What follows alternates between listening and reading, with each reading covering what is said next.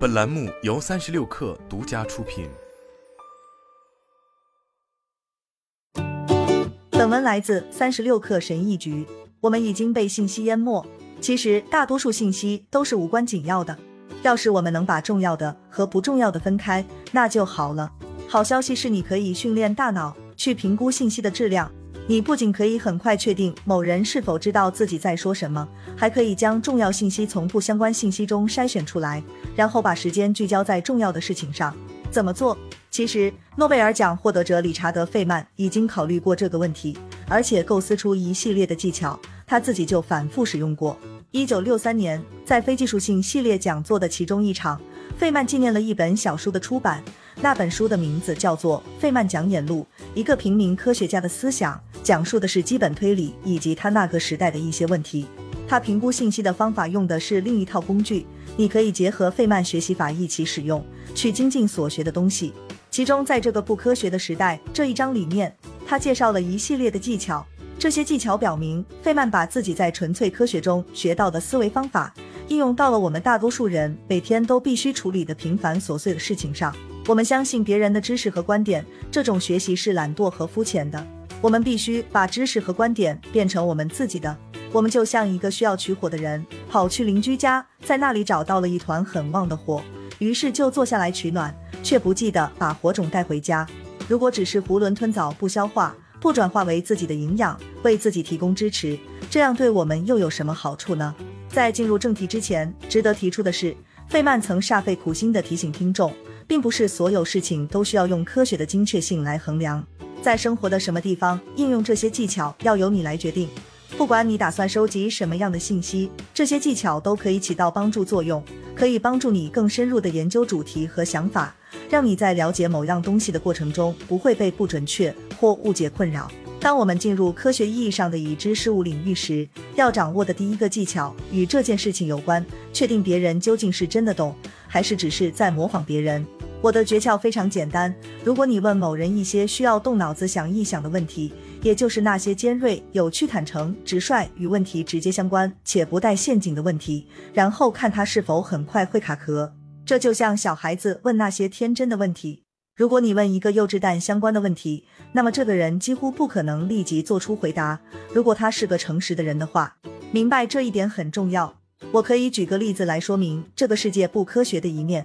如果我们做的科学一点的话，这方面原本可以做得很好。这个例子与政治有关。假设两位政治家竞选总统，其中一位经过一个农场，被问到对于农业问题你有什么打算，他马上给出答案，言辞灼灼，侃侃而谈。现在轮到另一位候选人，对于农业问题你有什么打算？嗯，这我不知道。我当过将军，但对农业可以说一无所知。在我看来，农业问题想必是个非常困难的问题，因为人们已经为此奋斗了十二年，不，十五年，甚至二十年。人们总认为他们知道如何解决农业问题，由此可见，这一定是个很难解决的问题。所以我打算这样来解决农业问题：就是组织起一批懂农业的人，分析此前我们为解决这个问题而取得的所有经验，花上一定时间，找出合理的解决方案。但现在我不能事先告诉你结论是什么。我只能给你一些我会尝试使用的原则，绝不让每户农民的生活变得困难。如果遇到具体问题，我们一定想出具体办法来照顾他们。如果你通过费曼学习法学到了一些东西的话，你应该能回答相关主题的问题。你可以做出有根据的类比，将相同原理外推到其他情况，并大方承认那些你不知道的事情。你可以在宏观和微观层面之间轻松切换。第二个技巧与应对不确定性有关。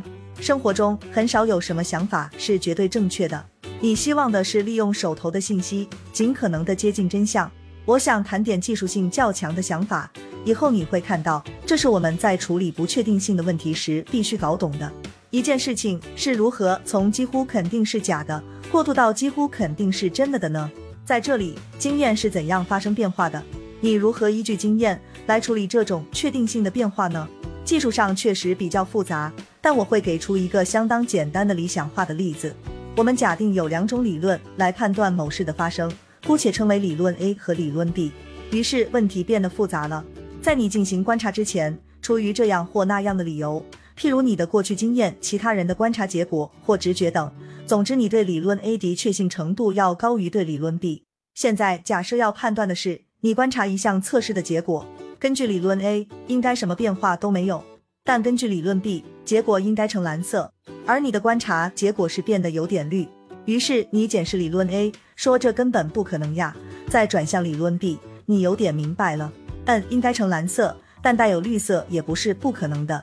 于是观察的结果是理论 A 的可信度下降，理论 B 的可信度上升。如果你继续进行更多的测试，那么理论 B 的可信度就会越来越高。顺便说一句，这里说的更多的测试不是简单的重复测试。无论你做多少次简单的重复测试，绿色的结果不会给你带来确定性的提高。但如果你发现鉴别理论 A 和理论 B 的很多其他方面的测试都反映出二者的不同，那么通过这些结果的积累，理论 B 的可信度就大大增加了。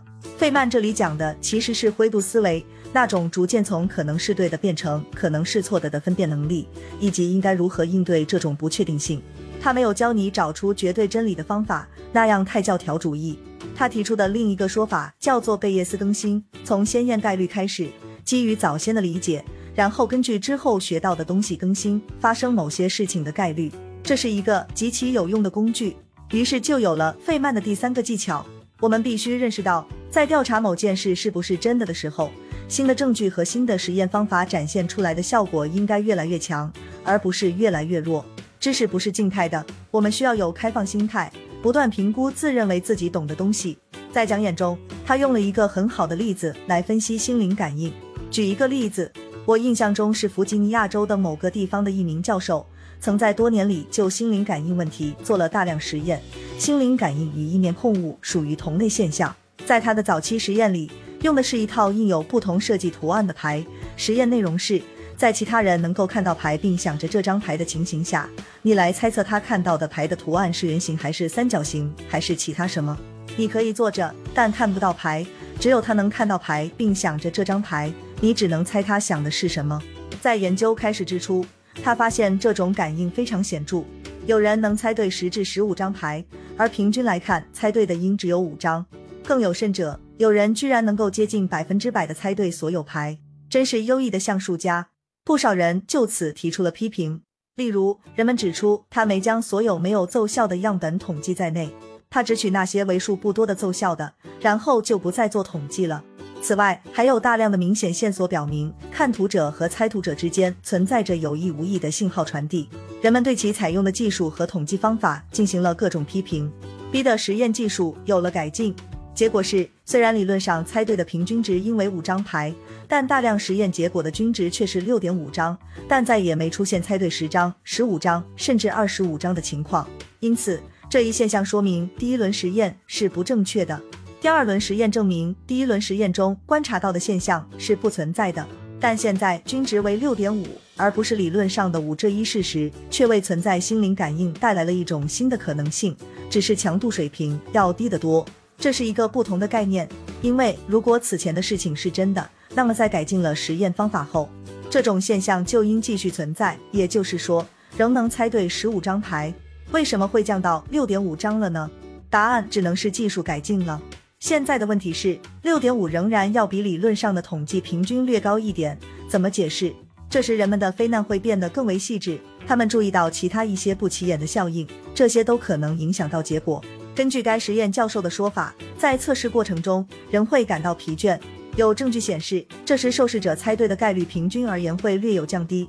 但如果你剔除掉那些猜中率较低的个案，那么统计规律就不准了，统计均值变得略高于五等等。因此，如果该受试者确实是疲倦了，那么最后两三组数据就应剔除掉。事情就这样不断的改进，结果显示心理感应效应仍然存在，但现在均值已降到五点一。因此，所有的实验表明六点五也是虚假的。现在的问题是均值五又是否准确呢？我们可以永远这么追问下去，但关键是实验总是有误差的，这些误差的来源很微妙，不可能穷尽。但我不相信这一实验研究证明了存在心灵感应的原因是随着技术的改进，这种效应不是变强而是变弱。总之，每一次后续实验都驳倒了前面实验的所有结果。如果记住这一点。那么你就领悟到了规律的本质了。我们要想了解真正的真相，就必须改进探索和试验的过程。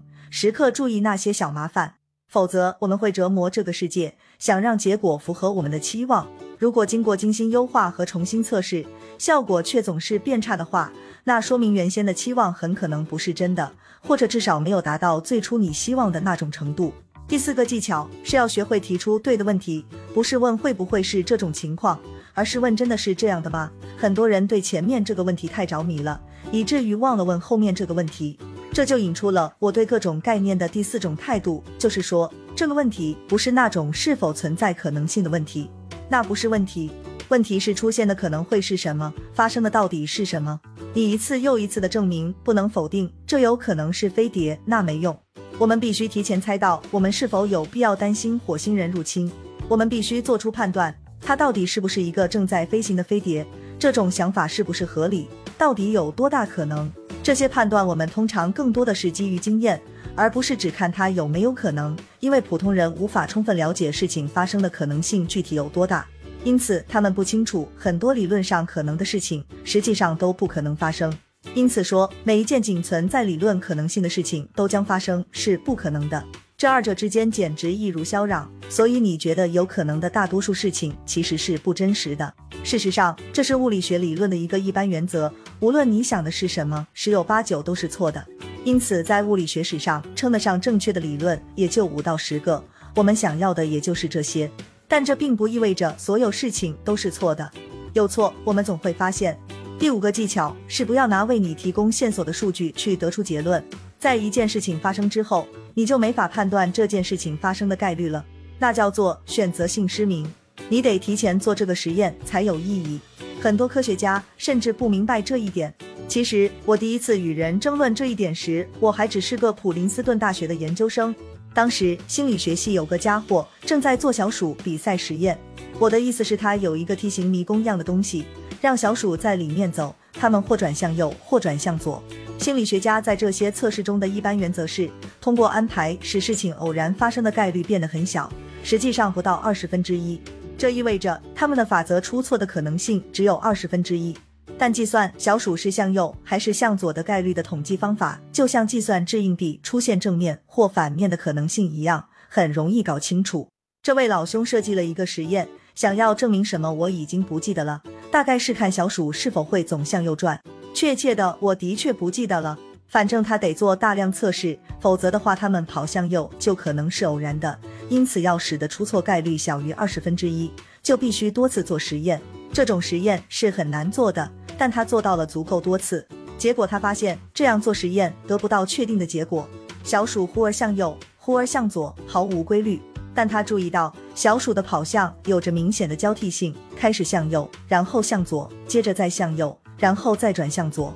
后来他来找我说。帮我计算一下出现交替的概率，看看它是否小于二十分之一。我说大概是小于二十分之一吧，但它没意义。他问为什么？我说因为事后计算本身就没有任何意义。